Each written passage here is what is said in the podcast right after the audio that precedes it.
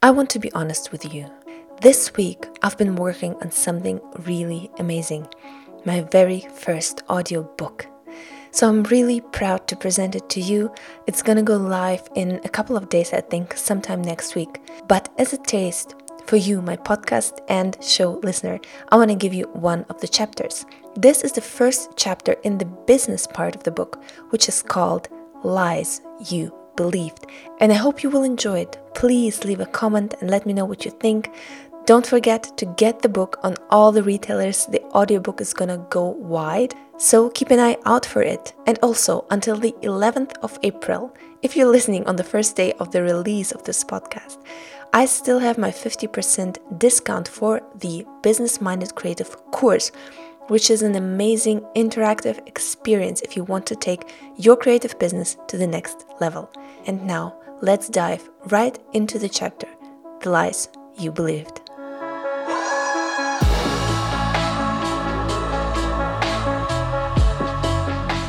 Lies you believed.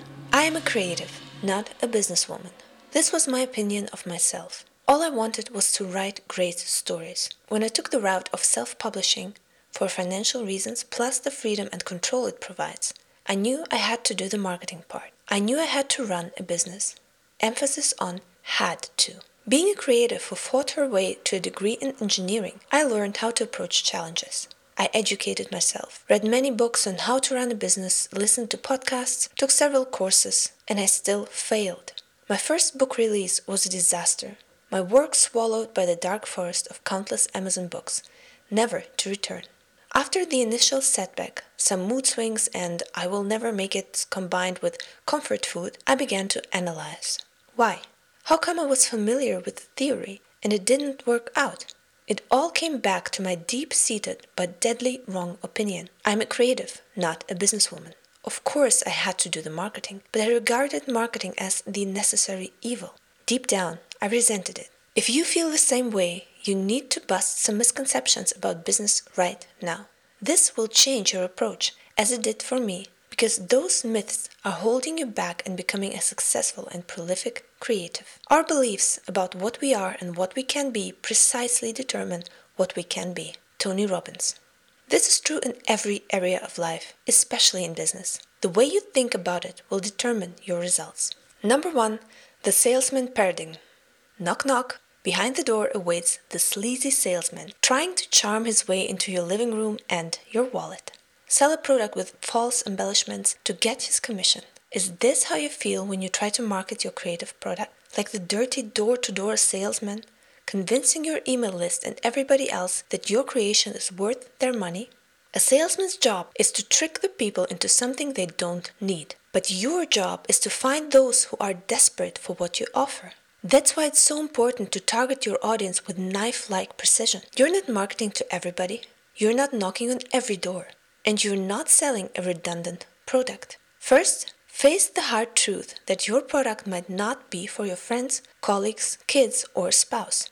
You want the right audience, those who have been craving your product because it will solve their problem. Second, you want to provide your audience with true value. If the product you deliver is something that will blow them off their feet, you can be proud to market it, sell it with integrity. And the result? They will thank you for it. They will rave about it in the reviews and recommend it to others. You are not the door to door salesman because you are offering a valuable product to the right people, a product that will improve their lives, entertain them, and give them what they have been craving. Number two, the sell below value attitude.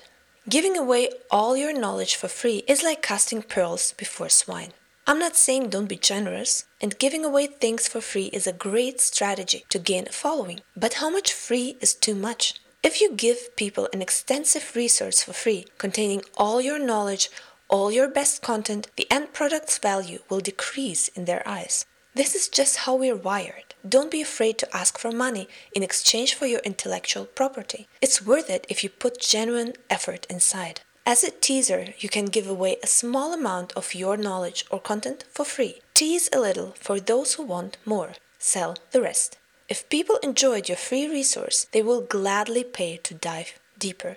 But what is the right price to set? A good rule of thumb is always price slightly higher than you're comfortable with. This will show that your product is premium and high quality and attach those who are interested in it. Aim for the top 10% of your market or higher. Number three, the strategy overwhelm.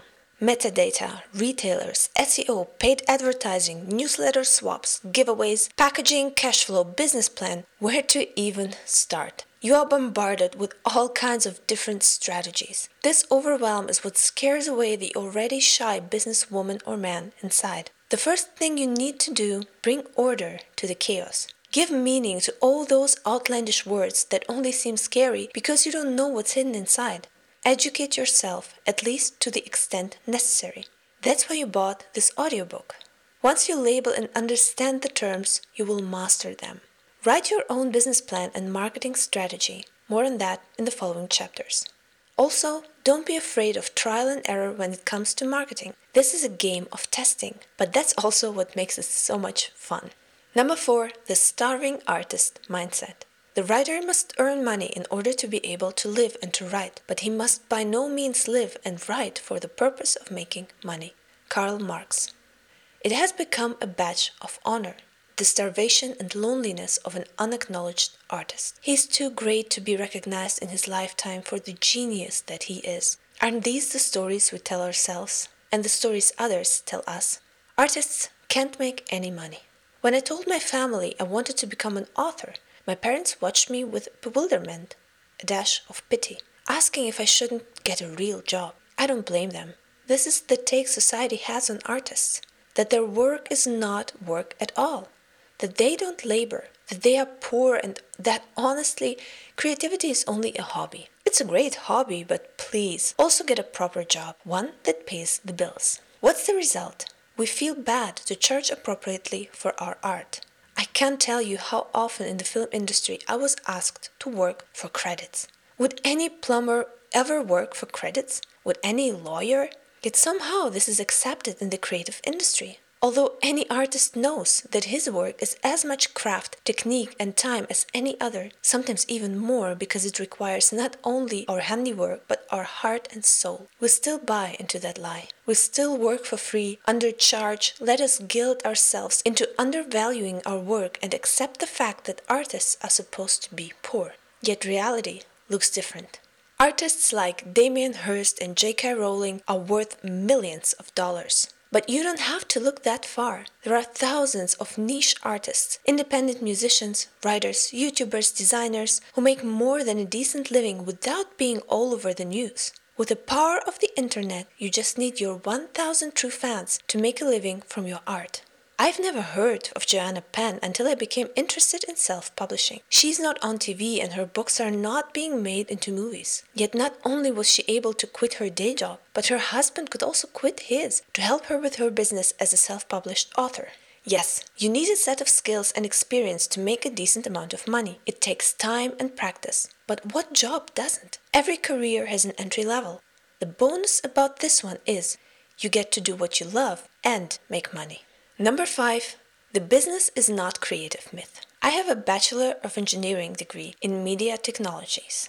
Let me tell you one thing I'm not an engineer. I fought my way through physics, electrotechnology, signal theory, and programming. It was the hardest degree I ever did. But by the end of the four years, I learned one thing engineering can be highly creative. Because creativity requires problem solving in a unique way a way nobody has thought of before. It requires connecting seemingly non related notions and ideas and forces to find a one of a kind approach to a problem. So does engineering. What I took from this degree more than anything was the skill and persistence that is required to solve problems. If engineering can be creative, so can business. It all depends on the way you approach it. Yes, business is about money and numbers and tracking and measuring, but it's also about people and connections and unique solutions to problems, your customers' problems. Business requires you to move from self centered art to people centered art.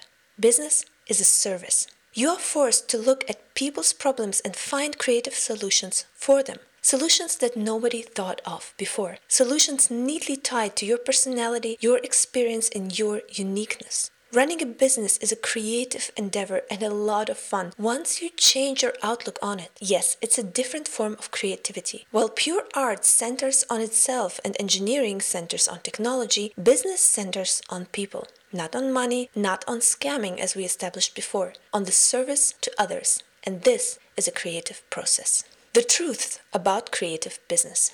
Now that we've talked about the misconceptions, let's revisit some truths. These are the truths you need to instill into your belief system. It's hard because you've been preached quite the opposite for years on end. Depending on where you come from, some misconceptions are deeply rooted in your belief system, while others are easy to get rid of. Revisit these truths time and time again until you adopt them to become your own. The way to run a successful creative business starts with your mindset.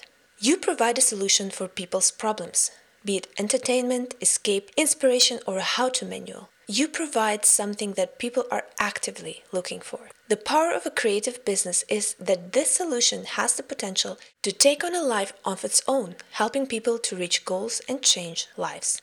An artist has the right to be paid because his work is worth it. People will gladly pay for your service or product because it's valuable. If you pour your soul and heart into the endeavor and provide something unique, people will thank you for it. Maybe you're not plumbing a toilet or operating on a liver, but your work is still craftsmanship that is worth its money. Nobody will run your business for you. Nobody will do the marketing for you. As soon as you pay your taxes, you've got a business, whether you want it or not. Better embrace this fact and run a creative and innovative business. You're the best person to do it. Nobody will invest so much effort, thought, and yes, creativity into this business. It's as much a mirror of your own unique personality as is your creative work. Marketing and business are fun and creative if, like your content, you view it as a story you want to tell. What is the story you want to tell people? The story has to be authentic. It has to mirror your beliefs, your personality, and the products you're offering. Why there is no meaningful creativity without a business. This is a harsh statement. And by no means do I want to devalue all those artists who work hard and struggle to pay the bills or support themselves with a day job. But let me argue my point. As I mentioned before, business is, when done right, a service. It always has the customer in mind. It aims to provide value, solve a problem, and make lives better. Creativity has many forms, but if you want to create something meaningful, you have to turn away from yourself, your own expression of art, therapeutic means, or art for art's sake, and turn towards others. Ask yourself how can the content I am creating benefit others, solve their problems? Think about why people should pay for your content. What are you providing them with? When combined with business, art goes from self centered to people centered. Let me give an example. When I write my novel, it's only me at my desk, typing words onto the screen. It's a solo show. And if that was it, me writing my novel and then moving on to the next, without marketing, without thinking about packaging and my readers and all the things business related, my work would be meaningless. Dead. Only in the interaction with readers when I receive reviews, emails, calls, do I know how my work affected them and can tweak it accordingly, make it more entertaining, more captivating for them. My work comes alive in the hands of readers. And because I do the marketing myself, because I run my business, I have the knowledge about what my readers need and what I can provide them with. I solve their problem primarily, not mine. A no less important side effect is that this feedback and this interaction motivates you to create more. It helps you to work without burning out. When your creativity lies dead in the corner and your words hit a wall without response, burnout is just around the block. But seeing the results, changed lives, money in your bank, feedback from your audience, makes an enormous difference in how long you can sustain your creativity and keep improving as an artist. Reframe your thinking about business. It's not about scamming, making dirty money, or devaluing your creativity. It's about people, about thriving and succeeding as an artist while you serve others. And I hope you enjoyed this podcast episode.